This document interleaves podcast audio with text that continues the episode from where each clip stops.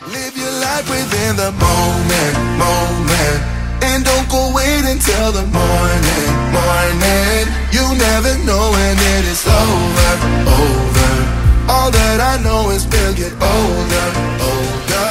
So let us dance this night away. Bonjour et bienvenue sur le podcast Je me lance moi aussi. Vous êtes avec moi, Marie-Antoine Aka. Je suis diplômée en technique de gestion hôtelière et également fondatrice de Maison Cocktail, un atelier de bar et créatrice de contenu UGC. Comment ça va Tachina? Ça va très bien et toi? Notre invité du jour qui sera avec nous pour nous parler de ses ambitions, de plein de choses, parce que nous avons beaucoup de choses à vous présenter euh, après. Je vais vous laisser avec elle pour qu'elle se présente un peu plus. Ben écoute, merci, merci beaucoup euh, Antoine. Bienvenue. merci.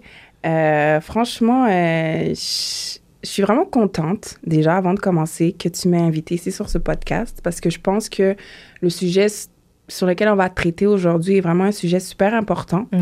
Fait que euh, je vous invite à vraiment regarder cette vidéo jusqu'à la fin. Donc, alors moi, je m'appelle Tashina Suna. Je suis une serial entrepreneur. Donc, euh, je me lance dans beaucoup de projets et j'ai également euh, plusieurs entreprises, dont une compagnie d'extension capillaire et très bientôt une euh, agence de stratégie de marque, c'est-à-dire de branding. Quelle Ouais. femme bah, toi aussi, quelle femme! Exactement. Donc, euh, pour continuer un peu plus, je vais juste vous briefer un petit peu sur euh, le but de notre podcast. C'est vraiment pour vous parler des expériences entreprises, euh, en tant que femme, en tant que minorité, de tout ce qui pourrait être important pour nous pour se construire en tant que femme en devenir. Ce sont nos expériences, nos petits vécus, tout ce qu'il y a comme tips que nous pourrons vous communiquer. Sans tarder. Yes! Alors, Tachina, Oui. alors, quelles sont tes ambitions actuellement? Alors, mes ambitions. J'en ai beaucoup, hein, moi, des ambitions. oui, Mais j'en ai on parle de ce, qui, de, de ce qui nous touche Ce qui est- actuellement. En ce moment, en ce moment, ce qui me passionne, c'est vraiment aider les jeunes entrepreneuses, entrepreneuses ou entrepreneurs femmes à construire leur marque. Donc, euh, nous, on est vraiment dans un accompagnement du début de la, de la, de l'idée jusqu'à la matérialisation de la vision. Donc, on est vraiment dans tout ce qui est, euh, comme je disais, stratégie de marque, logo, couleur, etc. Mhm. Et la raison pour laquelle je me lance dans ce domaine, c'est vraiment parce que euh, j'ai déjà été dans la position où je ne savais pas quoi faire, Où euh, je commence une entreprise, OK, qu'est-ce que je dois avoir en premier? Est-ce que je dois avoir un logo? Est-ce que je dois avoir un nom d'entreprise? Est-ce que je dois avoir un slogan? Qu'est-ce que je dois avoir? Tu vois? C'est, ouais, c'est compliqué. Bienvenue au club. exact. C'est compliqué. Donc, du coup, euh, à ce moment-là, je me suis dit, ben, tu sais quoi? Je trouve pas forcément des gens qui me représentent parce que quand j'ai cherché, c'est sûr que j'ai trouvé des gens qui faisaient des logos, etc. C'était des freelancers, mais c'était pas forcément des gens qui me représentaient ou qui auraient compris ma vision, qui se seraient mis dans ma peau pour essayer de comprendre ma vision. Du coup, je me suis dit, écoute, t'as as ce petit côté empathique là, t'arrives quand même à déceler ce que les gens pensent, Mhm. à se mettre dans la tête des gens. Essaye de mettre cette qualité à profusion et essaye de, de, de jouer avec ça. Et en même temps, comme je suis une personne assez créative, j'adore. Moi, ma partie préférée, c'est vraiment le brainstorming. Euh, donc, ça, c'est vraiment euh, ce que j'adore. Donc, du coup, c'est pour toutes ces raisons que j'ai décidé de me lancer. Vraiment, j'ai décidé de me lancer parce que je voulais aider vraiment euh, les gens. J'ai commencé d'ailleurs à aider euh, euh, une amie à moi pour sa marque de, de cheveux. Mhm. Fait que j'ai fait son logo, j'ai fait ses étiquettes, tout gratuit. Mhm. Fait que je me suis trouvé un plaisir dans ça, ouais. Ok. Donc, tu souhaiterais vraiment continuer? Oui. Ok, Oui. parfait. Mais là, tout de suite, euh, moi, en tant que petite entreprise, je dirais même micro-entreprise, j'avoue qu'on passe par euh, de nombreuses peurs qui euh, nous tétanisent avant de, de se lancer dans quoi que ce soit. Donc, qu'est-ce que, quelles sont les peurs que tu aurais ciblées, en fait, dans une micro-entreprise, une petite entreprise qui veut euh, s'élever? Surtout quand on parle de nous, les minorités, Ouais. femmes noires ou peu importe. D'abord, je pense qu'il faut déconstruire ses idées. Plus jeune, on nous a toujours dit que être entrepreneur, c'est risqué.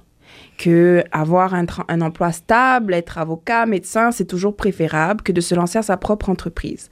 En tout cas, pour ma part, dans ma famille, ça n'a pas été quelque chose qui a été accepté facilement.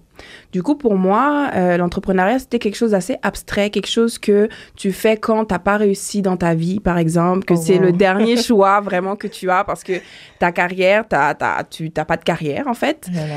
Donc déjà, moi, ça serait ça.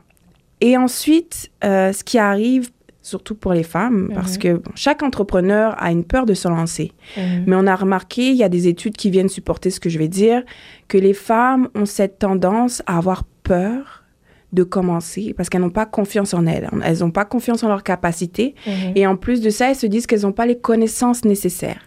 Alors que techniquement, pour commencer une entreprise, vous n'avez pas besoin de tout connaître. Euh, Ah, je me sens visée. Exactement. Vous n'avez pas besoin de tout connaître, d'accord? C'est pas faux. Vous n'avez pas besoin de tout savoir, vous n'avez pas besoin d'avoir toutes les formations, tous les diplômes prérequis. Vous pouvez Mhm. payer des gens pour le faire. Donc, il suffit juste d'avoir une idée d'ensemble, quand même assez être curieux, parce que Mhm. tu ne peux pas faire de l'entrepreneuriat et ne pas être curieux Ouais. sur le domaine. euh, voilà. Évidemment, donc euh, suivez Et- les conseils quand même.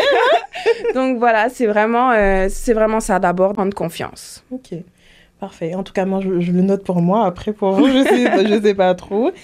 Et euh, la question qui m'emmène à tout ça, c'est beaucoup plus. Qu'est-ce que tu pourrais... vers quoi tu veux te diriger exactement avec toutes ces informations? Vers quoi tu nous emmènes avec cette prochaine entreprise? Mes ambitions sont grandes. Je ne veux pas m'arrêter pour le moment à juste un objectif, j'en ai plusieurs. Simplement que je pense qu'ils vont venir en temps et en heure. J'aimerais vraiment accompagner, accou- encourager, Mhm. mais aussi supporter ces femmes courageuses qui veulent se lancer dans l'entrepreneuriat. Car pour moi, je me dis qu'elles ont besoin d'un soutien. Mhm. Et en plus du soutien, en tant que femme, on a, on a ce pouvoir, ce super pouvoir, cette intuition-là. Et peut-être vous n'allez pas partager euh, cette pensée avec moi, c'est vraiment personnel. On a cette intuition-là et je veux vraiment amener ces personnes à, à exploiter ça et à être Mhm. la personne la plus créative possible. Mhm. Pour moi, en fait, mon objectif, c'est simplement euh, accompagner. Ok. Ouais, accompagner. Et comme, Ouais. comme une mère, en fait, qui prend son bébé Et et puis un petit peu comme ça. euh, Un petit peu Vas-y, grandis, Vas-y. Exactement. C'est-à-dire que moi, où je trouve mon plaisir, c'est vraiment de, de voir le démarrage et ensuite voir cette personne s'envoler de ses propres ailes. Oh, c'est Franchement. magnifique, ça c'est magnifique. Alors, on va pas tarder sur euh, ce sujet-là. Bientôt, nous allons vous raconter un peu plus qu'est-ce que Ribbon for Woman. Mhm. Donc, euh, pour pas vous laisser sur votre faim, on va enchaîner avec d'autres sujets qui pourraient vous intéresser. Oui. Et là, tout de suite, de quoi on va parler? Bon. Mmh. Les sujets qui fâchent.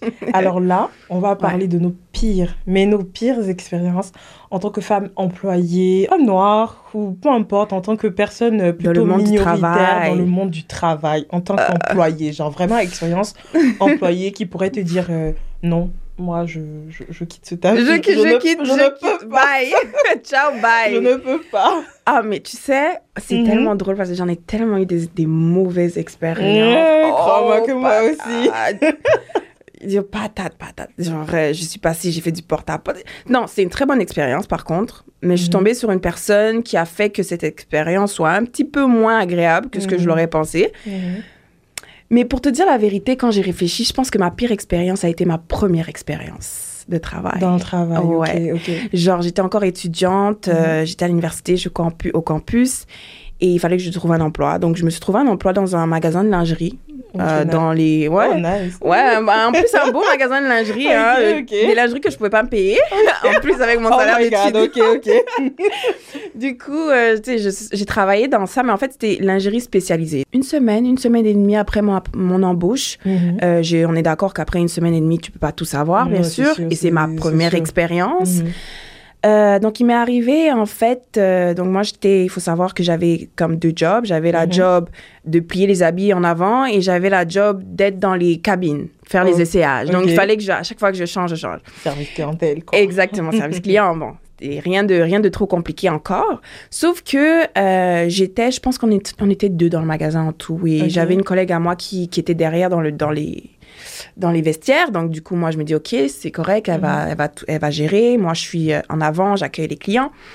Et il y a une madame, en fait, euh, qui est rentrée, très, euh, très normale, comme n'importe quel client. Elle est directement allée dans les, les vestiaires. C'est-à-dire, tu vois, elle n'avait pas de questions en particulier. Je l'ai regardée, elle semblait pas se poser des questions ou avoir des, des interrogations. Donc, bon, écoute, ma, ma collègue est derrière. Si jamais il y a quelque chose, elle va s'en charger. Ok.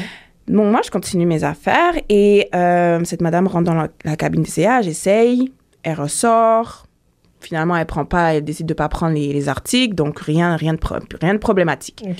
Sauf que ma gérante était en train de m'analyser. Elle était en train de me tester. Et je vous avouerai quand même que je me suis sentie comme un petit... euh, genre, tu sais, les petits animaux qu'on met en cage, là. Genre, euh, toi, je je t'ai piégé, là, tu ouais. vois. Elle m'a regardée, elle m'a dit, est-ce que tu as vu ce que tu as fait? Je dis, Euh, comment ça? Oh, elle me dit, d'un Eh, t'as vu la cliente, elle est rentrée, tu l'as même pas, tu lui as même pas adressé la parole, euh, tu l'as laissé partir comme ça, tu as pas posé de questions.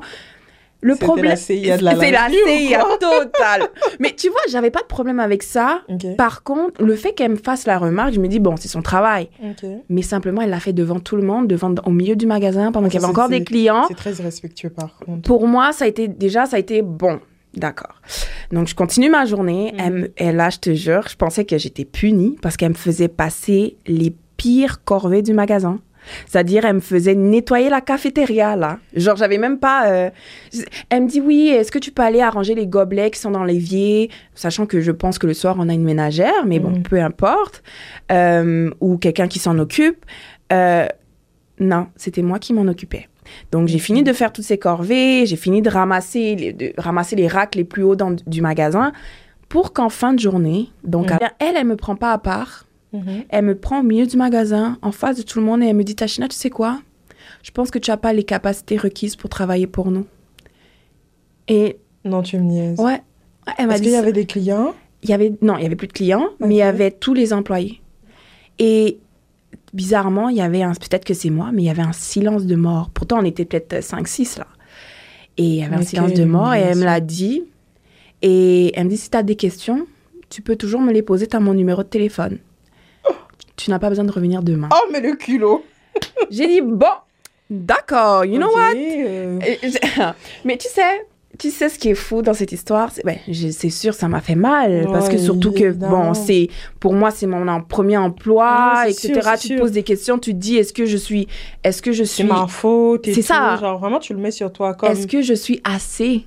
C'est ça ma question, est-ce que je suis assez? Est-ce que je suis juste pour un emploi aussi simple? Oh, C'est toi tu te poses beaucoup de questions Oh. et donc, du coup, quand elle me dit ça, je Mhm. dis d'accord, parce que je suis très compréhensif, je suis quelqu'un de très Ouais. compréhensif. Je dis d'accord, pas de problème, je prends mes affaires, au revoir. Mais je te jure, Antoine, dès que j'ai dépassé la porte du magasin, Mm. je me suis dit, tu sais quoi Je laisserai plus jamais personne me dire qu'est-ce que je peux ou ne peux pas faire. Et jamais de ma vie, girl. Je vais accepter ça. That's So- my girl. so, pour moi, ça a été la pire expérience. Mais la meilleure. Parce que grâce à ça, j'ai su que ce genre d'emploi n'est pas fait pour moi. Ok. Et donc, euh, finalement, en fait, une mauvaise expérience peut être en fait une bonne expérience. Ça dépend de comment vous la regardez en vrai. Exact. Ça dépend vraiment. Et donc, ça t'a poussé à devenir quelqu'un qui veut entreprendre. Exactement. Ok. De la façon que j'aurais Je décidé. comprends, je comprends. Moi, malheureusement, non pas malheureusement, je Pas dirais malheureusement, heureusement, parce que je pense que exact. ça dépend des personnes. Mhm. Ah, au contraire de toi, j'ai eu aussi une mauvaise expérience. Vas-y, dis tout, spill the tea. On veut Une savoir. expérience euh, plutôt, je dirais pas traumatisante, mais je me dirais que c'est à ce moment-là que j'ai pris conscience de certaines choses dont je n'avais pas conscience en fait quand j'étais un peu plus petite. Bon, je suis pas, je suis pas vieille non plus, mais euh, avant que j'arrive au Canada, Mhm. Euh, je n'avais pas conscience de ma couleur de peau. Ok. Je n'avais pas conscience que j'étais une femme parce que mon père m'a toujours élevée dans une dynamique de t'es ma grande fille, tu peux y arriver. Il avait tellement confiance en moi et quand je parlais de, de quelque chose qui me motivait, je ne sentais pas de frein. Mhm. Il n'a jamais mis de frein. Il m'a juste dit toujours fais attention, fais ça, fais ça, fais ça avant. Très procédurier mon père, mais on n'était pas dans la dynamique de oh tu peux pas le faire. Ah oui, Oh, t'as jamais mis de limite, ton père. J'étais jamais dans le sens en mode euh, t'es une femme. Non, non, non. C'est des choses que je ne connaissais pas. Pour moi, je pouvais tout faire. Mhm, J'étais mhm. sa Wonder Woman. Ah bah oui, parfait. Mais quand je suis arrivée ici, je me suis rendu compte que, en fait, j'ai pensé que je n'étais absolument rien. parce que j'étais dans un restaurant, je ne dirai pas le nom, Euh, ah. et Mm. j'étais hôtesse. C'était mon premier job au Canada et j'étais très heureuse parce que je me suis dit, ah, j'ai trouvé ça. En plus de ça, je, c'était dans mon, dans mon domaine de prédilection, dans l'hôtellerie, et j'étais très contente de faire un pas à l'intérieur. Donc, euh, je servais un client, j'avoue que j'ai fait une erreur, mais il n'y avait pas mort d'homme. C'était vraiment, euh, je suis tombée un couvercle. Je venais de commencer, c'était à peu près mon quatrième jour de, Mhm. de travail, sachant que les quatre jours n'étaient pas d'affilée, mais espacés. Donc ça veut dire que j'étais encore en pleine formation. Et donc je, je- je vais faire asseoir un client. Le manager arrive. J'étais un peu paniquée, j'avais fait une erreur, donc j'ai fait tomber quelque chose. Et il ose me traiter de singe devant le client. Je ne sais même pas à quel moment une blague non, comme mais ça c'est une blague. C'est une blague. Dites-moi que c'est une blague. Je rêve là. Là, tout de suite, à ce moment-là, j'étais tétanisée. Mais il y a quelque chose qui m'a fait chaud au cœur, c'est le client qui a dit, mademoiselle, à votre place, moi, je ne resterai pas ici. Et il s'est levé, il n'a pas voulu manger à la table, et il est même parti. Il m'a dit, si vous voulez, je vous dépose au métro, quelque chose comme ça. La compassion de quelqu'un. Oui, Ouais. vraiment, ça ça ça m'a fait chaud au cœur. Mais j'étais tétanisée. C'est vrai que je ne suis plus retournée dans le restaurant. Et même, j'ai Bah demandé là, à mes amis de boycotter Oh ce restaurant. Mais je sais qu'il y en a qui y vont. Hmm, je vous vois. Ils ont de la chance, on veut pas se faire poursuivre, du coup, on va pas dire les noms. hein. Donc c'est un peu ça, tu vois. Et euh, moi, au contraire de toi, j'ai pas voulu, j'ai jamais voulu être vraiment quelqu'un euh, qui entreprend. Mhm. Je me suis toujours vue comme euh, une Olivia Pope ou une femme de carrière. Mhm. Moi, je me vois comme une femme de carrière, être une de ces femmes noires qui apporte son édifice dans le monde en fait. Ouais. Mais plus précisément dans le monde soit du bar ou soit de l'hôtellerie. Mhm. Particulièrement dans l'hôtellerie de luxe parce que c'est un domaine où on n'attend pas encore la femme noire. Mhm. Et c'est dommage parce que je trouve qu'on est doté d'une très grande élégance. Ouais. On est très serviable en tant que personne. Et j'espère très prochainement Oui. être peut-être la ministre du tourisme dans mon pays. Franchement, il faut toujours avoir de grandes ambitions qui dépassent l'entendement. Et puis, n'aie pas peur de rêver grand. N'aie Exact. pas peur. Comme on dit, euh, mieux vaut viser le soleil. Espérer tomber dans les nuages. Exact. Au moins, j'aurai les nuages. exact. Moi, j'aurais les nuages. Donc voilà, moi, euh, c'est c'est la pierre que je vais apporter à cet édifice-là de l'hôtellerie. Parce que je trouve, par exemple, je te dirais, il n'y a pas encore de, de coiffure adaptée en hôtellerie pour les noirs. J'ai pas le droit à mon afro dans les hôtels. Antoine m'a dit quelque chose qui m'a totalement sidérée. Mhm. Elle m'a dit qu'il y a certaines coiffures dans le domaine de l'hôtellerie de luxe qui ne sont pas acceptées, Mhm. notamment les cheveux frisés. Elle doit automatiquement les plaquer et les attacher, tandis que ses collègues caucasiennes peuvent lâcher leurs cheveux. Du coup, pour moi, mais je me dis, c'est totalement... En Ça a pas- 2023 Ça n'a pas de sens. Ça n'a pas de bon sens. sens. Je me suis dit, mais même quand je, je suis partie des fois pour euh, signer des contrats pour euh, travailler, Mhm. où on nous disait on n'a pas le droit à ça, ça, ça. Par exemple, pour le vernis, pour les choses ostentatoires, je peux comprendre, tu vois. Mhm. Mais je me suis rendu compte que ils ont des sélections, par exemple, pour les cheveux. Au niveau des femmes, je les vois, les différentes coiffures qu'on demande, mais je me suis rendu compte qu'il n'y a aucun modèle pour les femmes noires. Et quand on regarde au niveau des employés, on est peut-être deux noirs dans, dans tout le service à la clientèle. Je suis comme, mais je suis sidérée. Et en plus, tu, tu, tu diras ça, c'est que dans, les, dans le mode d'emploi, quand on dit femme de couleur, ça s'arrête juste à métisse. Ex. Vous êtes pas représentés. Les femmes de Ah, peau plus touché- foncée ne sont pas représentées dans les catalogues manuels. Tu, tu touches à ma sensibilité. Bah écoute, mais ma il faut dire les choses comme elles sont. Mais tellement, mais tellement. Après, on n'a rien contre les métis, mais il faudrait qu'ils qu'ils comprennent que c'est pas le seul type de, de brown skin. Oui, il y a beaucoup plus C'est ça. Donc, Moi, je suis euh, métisse mhm. mais, et je suis d'accord avec toi pour dire que souvent, nous, les métis, on est représentés comme la catégorie de noirs dans les catalogues, alors que pas du tout. C'est Euh, dommage. et c'est très dommage. C'est dommage. Et donc, euh, moi, en tout cas, je veux faire de la carrière et elle de l'entrepreneuriat. Mais pour approfondir un peu plus ça, on va vous dire à peu près de chacune de notre côté ce qu'on pense de l'entrepreneuriat et moi de la carrière pour que vous Ouais. sachiez plus ou moins les inconvénients et les avantages à peu importe le type de choix de vie au niveau du travail que vous faites. Ouais, Donc, euh, ouais. je vais laisser Tachina continuer. Déjà, euh, c'est sûr que dans une vie, on ne sait jamais euh, qu'est-ce qui peut nous attendre. On ne sait jamais vraiment si, à part, bon, quand tu as une idée fixe, quand tu es jeune, tu sors de l'école, tu dis, bon, moi, je vais être avocat, moi, je vais être médecin. Du coup, tu sais, que quand tu fais l'école de ça, peut-être, éventuellement, très probablement, tu vas Mhm. finir dans ça. Ouais. Parce que quelqu'un a commencé en carrière qui peut pas finir dans l'entrepreneuriat et Mhm. vice-versa. Et voilà. Donc moi, je suis vraiment, euh, comme je racontais tout à l'heure, la Mhm. raison pour laquelle euh, je veux de l'entrepreneuriat, c'est vraiment une raison qui, qui me tient à cœur. Plus c'est profond de voilà, toi, du plus vraiment. profond de mon âme. Donc c'est pour ça. Peut-être qu'éventuellement, euh, plus tard, quand je serai plus vieille, je pourrais choisir la stabilité, mais Mhm. la, le- pardon, pas la stabilité, La, sécurité. L'entrepreneuriat, un des principaux avantages, c'est vraiment la liberté de décider et de choisir Ok. pour soi. C'est-à-dire, euh, tu décides de l'opportunité dans laquelle tu vas investir et surtout comment tu vas gérer cette opportunité. Et du coup, moi, c'est cette beauté-là euh, de l'entrepreneuriat que j'aime. Car, à contrario, je veux vraiment pas dénigrer la carrière ou quoi que ce soit, mais à contrario d'une carrière, tu suis le rêve de quelqu'un Mhm. et tu le remplis pour cette personne. Alors que l'entrepreneuriat, c'est le contraire. Tu suis ton rêve et éventuellement, des gens vont venir le suivre. Donc, pour moi, c'est comme ça que je vois l'entrepreneuriat. C'est sûr que quand on est entrepreneur, on travaille et ça, c'est comme encore une fois, des études le démontrent. Un entrepreneur travaille à peu près 50 heures par semaine sur son business, contrairement à quelqu'un de carrière qui travaille maximum 40 heures par semaine. On Mais- en, en moyenne. hein. Là, je Ça parle en moyenne. En moyenne. Donc, l'entrepreneur sera inévitablement en train de plus travailler qu'un salarié, c'est sûr. Cependant, celui-ci peut décider de son horaire.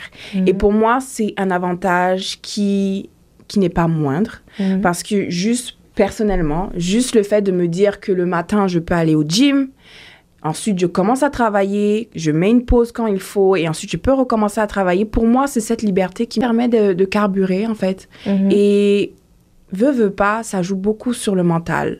Euh, ça moi, personnellement, ça me, ça me permet de m'aérer l'esprit, de me dire que je n'ai pas des horaires fixes et que je ne suis pas payée à l'heure. Mhm. Du coup, ce n'est pas tant mon temps, ce n'est pas je vends mon temps, mais plutôt je vends la qualité de mes prestations. Du coup, pour moi, c'est c'est quelque chose qui est différent et je préfère aborder euh, l'argent de cette façon-là, de me dire que ce que je vais réaliser, ça va apporter de la valeur à une personne et ça m'apporte de la valeur, plutôt Mhm. d'être considéré sur le taux horaire que je fais, par exemple. Parfait. Donc, pour moi, c'est ça les, les deux, deux plus gros avantages de Je comprends et je suis assez d'accord avec toi et c'est très très bien dit. Sais pas pour autant que je vais devenir entrepreneur Bah non. là tout de suite, mais je pense que moi j'irai avec plus le fait que c'est une vocation. OK. Aujourd'hui, je peux avoir l'étoffe d'un entrepreneur. Je Mhm. pourrais lancer une entreprise. Je... C'est pas accessible à tout le monde, j'estime. C'est pas à, la, à la force de tout le monde et euh, ne se lève pas qui veut. D'accord, je vois. Ne oui. se lève pas qui veut juste, en fait. Ouais. Pour moi, il y, y a un côté de discipline. Il y a un côté organisationnel. Il y a beaucoup de choses à prendre en compte. Il y a un côté de courage. Ouais. Et je trouve que c'est très audacieux de se lever et de dire, moi, je vais faire de l'entrepreneuriat. Il faut avoir un produit qui se vend bien. Il faut avoir une suite dans les idées. Il faut avoir beaucoup de choses avant de se lever et de dire, je vais bâtir une entreprise. C'est vrai. Pour moi, on peut pas se lever comme ça, même avoir de bonnes idées. Je veux dire, le rêve pour moi, dans une entreprise, il ne suffit pas. Il faut beaucoup de, créa... il faut beaucoup de créativité, mais également beaucoup de rigueur. Mhm. Et moi, j'estime que c'est une de mes faiblesses. Je n'ai pas assez de rigueur pour me permettre de me dire, oh oui, je vais faire une entreprise. Je sais pas que j'opte pour la facilité, mais j'ai toujours eu à, à vouloir faire euh, des progrès dans, dans ma vie de travail, dans la hiérarchie. Faire euh, de, de ce que j'apprends des acquis, mais petit à petit sur une échelle de temps. D'accord. Donc, euh, pour moi, l'avantage de la carrière, qu'est-ce qu'elle me procure?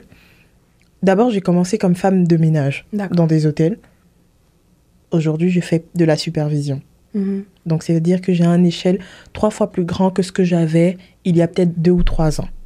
Mais en je, grade. exactement. Et je suis contente de ça parce qu'aujourd'hui, si par exemple, dans, quand je fais de la supervision, que je forme d'autres personnes, Mhm.